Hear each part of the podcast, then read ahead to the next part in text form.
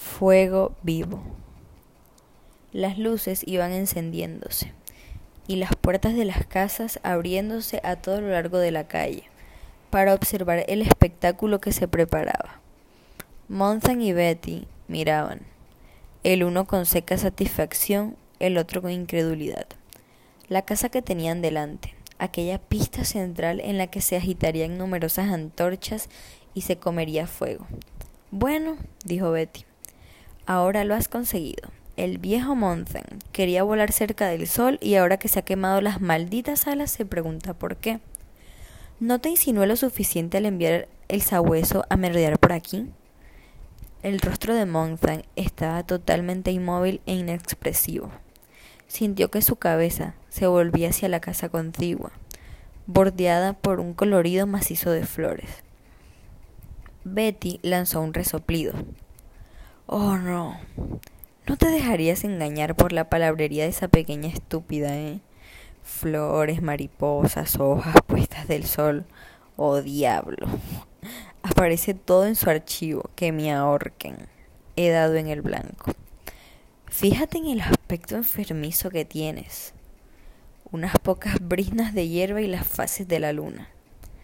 Valiente basura. ¿Qué pudo ella conseguir con todo eso? Monthan se sentó en el frío parachoques del vehículo, desplazando la cabeza un par de centímetros a la izquierda, un par de centímetros a la derecha, izquierda, derecha, izquierda, derecha, izquierda. Ella lo veía todo. Nunca hizo daño a nadie, los dejaba tranquilos. ¿Tranquilos? Narices, revoloteaba a tu alrededor, ¿verdad? Uno de esos malditos seres cargados de buenas intenciones y con cara de no haber roto un plato, cuyo único talento es hacer que los demás se sientan culpables. Aparecen como el sol de medianoche para hacerle sudar a uno en la cama. La puerta de la casa se abrió. Mildred bajó los escalones corriendo con una maleta colgando rígidamente de una mano, en tanto que un taxi se detenía junto al bordillo. Mildred. Ella cruzó corriendo con el cuerpo rígido, el rostro cubierto de polvos, la boca invisible, sin carmín. Mildred, ¿no has sido tú quien ha dado la alarma? Ella metió la maleta en el taxi, subió al vehículo y se sentó mientras murmuraba. Pobre familia, pobre familia, oh, todo perdido, todo, todo perdido. Betty cogió a Monzan por un hombro mientras el taxi arrancaba veloz y alcanzaba los 100 kilómetros por hora antes de llegar al extremo de la calle. Se produjo un chasquido, como el de la caída de los fragmentos de un sueño confeccionado con cristal, espejos y prismas. Monzan se volvió como si otra incomprensible tormenta le hubiese sacudido, y vio a Stoneman y a Black, que, empuñando las hachas, rompieran cristales de la ventana para asegurar una buena ventilación. El roce de las alas de una mariposa contra una fría y negra tela metálica. Monthan, aquí Faber, ¿me oyes? ¿Qué ocurre? Esto me ocurre a mí, dijo Monthan. Qué terrible sorpresa, dijo Betty, porque actualmente todos saben, están totalmente seguros de que nunca ha de ocurrirme a mí otros mueren y yo adelante. No hay consecuencias ni responsabilidades. Pero sí las hay. Más no hablemos de ellas, ¿eh? Cuando compruebas las consecuencias ya es demasiado tarde, ¿verdad, Monzan? Monzan, ¿puede marcharse, echar a correr? preguntó Faber. Monzan anduvo, pero no sintió como sus pies tocaban el cemento ni el césped. Betty encendió su encendedor y la pequeña llama anaranjada fascinó a Monthan. ¿Qué hay en el fuego que lo hace tan atractivo? No importa la edad que tengamos, ¿qué nos atrae hacia él? Betty apagó de un soplo la llama y volvió a encenderla. Es el movimiento continuo, lo que el hombre quiso inventar, pero nunca lo consiguió. O el movimiento casi continuo. Si se la dejara arder, lo haría durante toda nuestra vida. ¿Qué es el fuego? Un misterio. Los científicos hablan mucho de fricción y de moléculas, pero en realidad no lo saben. Su verdadera belleza es que destruye responsabilidad y consecuencias. Si un problema se hace excesivamente pesado, al fuego con él. Ahora, Monthan, tú eres un problema, y el fuego te quitará de encima de mis hombros, limpia, rápida, seguramente. Después nada quedará enraizado, antibiótico, estético, práctico. Monthan se quedó mirando aquella extraña casa, que a la hora de la noche, los murmullos de los vecinos y el cristal quebrado habían convertido en algo ajeno a él. Y allí en el suelo, con las cubiertas desgarradas y esparcidas como plumas de cisnes, yacían los increíbles libros que parecían tan absurdos. Verdaderamente era indigno preocuparse por ellos, porque no eran más negras, papel amarillento y encuadernación semideshecha. Mildred, desde luego, debió vigilarle cuando escondía los libros en el jardín y había vuelto a entrarlos. Mildred, Mildred. Quiero que seas tú quien realice ese trabajo, Monthan. Tú solo. No con petróleo y una cerilla, sino a mano, con un lanzallamas. Es tu casa y tú debes limpiarla. Montan procuró huir, marcharse. No, gritó Montan con impotencia. El sabueso, a causa del sabueso. Faber oyó, y Betty, pensando que el otro hablaba con él, también le oyó. Sí, el sabueso está por ahí cerca, de modo que no intentes ningún truco. ¿Listo? Listo.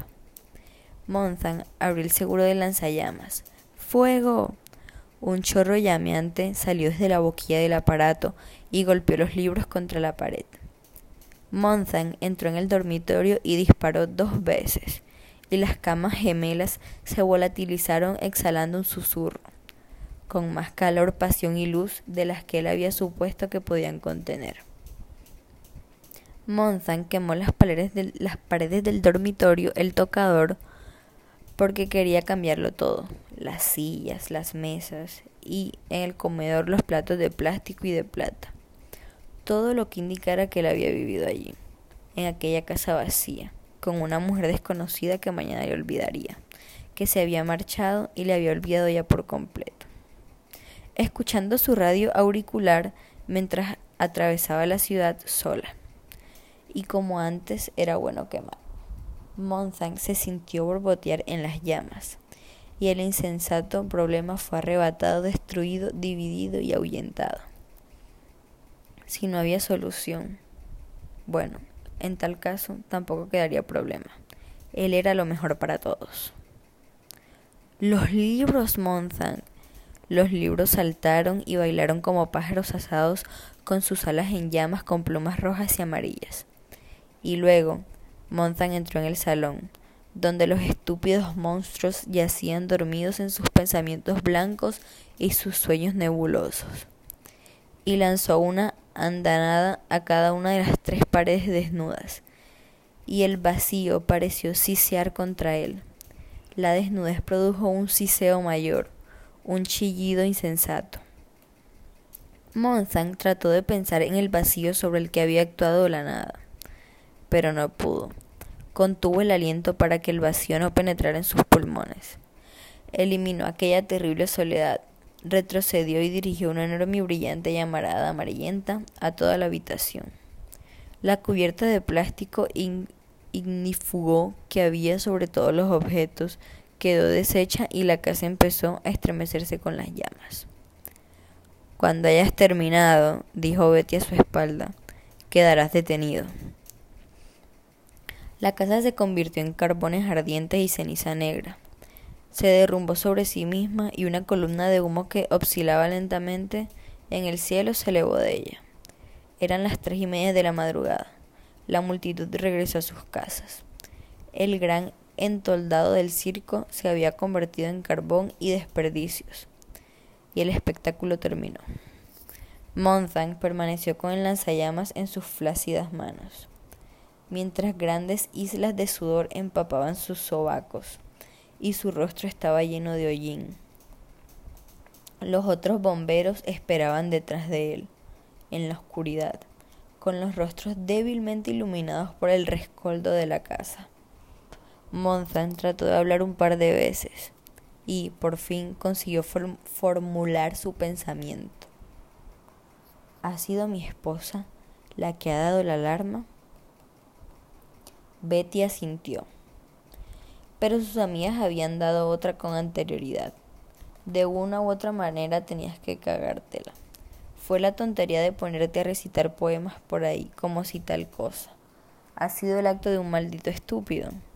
Dale unos cuantos versos a un hombre y se creerá que es el señor de la creación. ¿Cree que con los libros podrá andar por encima del agua? Bueno, el mundo puede arreglárselas muy bien sin ellos. Fíjate dónde te han conducido. Hundido en el barro hasta los labios. Si agito el barro con mi dedo meñique te ahogas. Monzan no podía moverse. Con el fuego había llegado un terremoto que había aniquilado la casa y Mildred estaba en algún punto bajo de aquellas ruinas, así como su vida entera, y él no podía moverse. El terremoto seguía vibrando en su interior, y Monzang permaneció allí, con las rodillas medio dobladas bajo el enorme peso de cansancio, el asombro y el dolor, permitiendo que Betty le atacara sin que él levantase ni una mano. Monzan, idiota, Monzan, maldito estúpido. ¿Qué te ha impulsado a hacer esto? Monzan no escuchaba, estaba muy lejos, corría tras su imaginación. Se había marchado, dejando aquel cuerpo cubierto de hollín para que se vacilara frente a otro loco furioso. Monzan, márchate de ahí, dijo Faber. Monzan escuchó. Betty le pegó un golpe en la cabeza que le hizo retroceder dando traspiés. La bolita verde en la que murmuraba la voz de Faber cayó a la acera. Betty la recogió, sonriendo, la introdujo a medias en una de sus orejas. Oyó la voz remota que llamaba. Monzan, ¿está usted bien? Betty desarmó el pequeño receptor y se lo guardó en un bolsillo. Bueno, de modo que hay más de lo que me figuraba. Te he visto inclinar la cabeza escuchando. De momento he creído que tenías un radio auricular, pero después, cuando has empezado a reaccionar, he dudado. Seguiremos la pista de esto y encontraremos a tu amigo. No, exclamó Monzan. Abrió el seguro de lanzallamas. Betty miró instantáneamente los dedos de Monzan y sus ojos se abrieron levemente. Monzan vio la sorpresa que expresaban y, a su vez, se miró las manos para ver qué estaba haciendo. Más tarde, al recapacitar sobre la escena, Monza nunca pudo decidir si fueron las manos o la reacción de Betty para con ellas, lo que le impulsó definitivamente al crimen. El último derrumbamiento de la avalancha resonó en sus oídos sin afectarle. Betty mostró su sonrisa más atractiva. Bueno, este es un buen sistema para conseguir un auditorio, Apunta a un hombre y oblígale a escuchar su discurso. Suéltalo ya. ¿De qué se tratará esta vez? ¿Por qué no me recitas a Shakespeare, maldito estúpido? No hay terror, Casio, en tus amenazas, porque estoy tan bien armado de honestidad que pasan junto a mí cual una tenue brisa que no me causa respeto. ¿Qué te parece? Adelante. Literato de segunda mano, aprieta el gatillo adelantó un paso hacia Monzan. Monzan solo pudo decir, nunca habíamos quemado. Y entonces se produjo una estridente llamarada y un muñeco saltarín gesticulante, ya no humano ni identificable, convertido en una llamarada. Se retorció, sobre el césped, en tanto que Monzan lanzaba contra él un chorro continuo de ardiente líquido. Se produjo un siseo, como cuando un escupitajo cae sobre el hierro ardiente de una estufa, un borboteo y un espumear, como si se hubiese echado sal sobre un monstruoso caracol negro para producir una terrible licuación y un hervor sobre la espuma amarilla. Monzan cerró los ojos, gritó, gritó y forcejeó para llevarse las manos a los oídos, para aislarse de aquel ruido. Betty giró sobre sí mismo una y otra vez y otra vez. Y por último, se contrajo sobre sí mismo como si fuera un muñeco achicharrado y quedó silencioso. Los otros bomberos no se movieron. Monzan contuvo su mareo el tiempo suficiente para apuntar con el lanzallamas. Volveos de espaldas. Ambos obedecieron, con su rostro totalmente descoloridos y húmedos de sudor. Monzan les quitó los cascos y les golpeó en la cabeza. Ambos cayeron sin sentido. Ambos permanecieron tendidos y sin movimiento. El susurro de una hoja otoñal.